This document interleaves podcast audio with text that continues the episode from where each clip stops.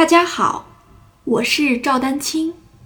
二零二二年二胡公益课已开启，获取公益课视频，请添加我的微信号 y i n y u e d a n q i n g，即音乐丹青的全拼小写字母。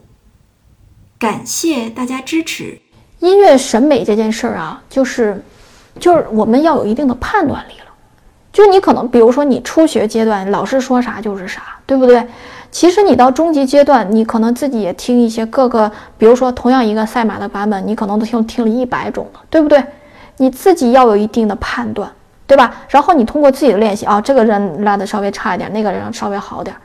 你你自己，你能当你能有一定的判断力啊，觉得这个人拉得好，那个不好的时候，其实说明你也你也已经提高了。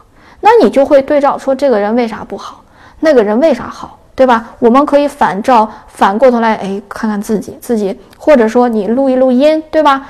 呃，因为曲子有一定的规模了，你录一录音，呃，自己听一听这个，哎，别自己听自己听自己的录音怎么样，对不对？你就能判断出来，这里面就是有一些问题了。这就是我们说的，呃，而且这个事儿呢，我我我说一下啊，就是提高审美能力，反过来其实能促进我们的技术。当你觉得这个地方不好听的时候，通常是由于啊，通常是由于你的技术可能还没有做到。那你你就要检查，哎，这个地方不清楚，或者这个地方不准，那我们的手上是不是控制的要更加的精确一些，对不对？所以是这样，哎，这个地方我刚才说的这个音头可能差一点，哎，当你有这个感觉的时候，啊和，对吧？这两种比较，显然前前一种更加有力量，对吧？这种音乐的力量你也能感受到了，那你你反过头来就会问，哎，那这样的力量它是怎么做出来的？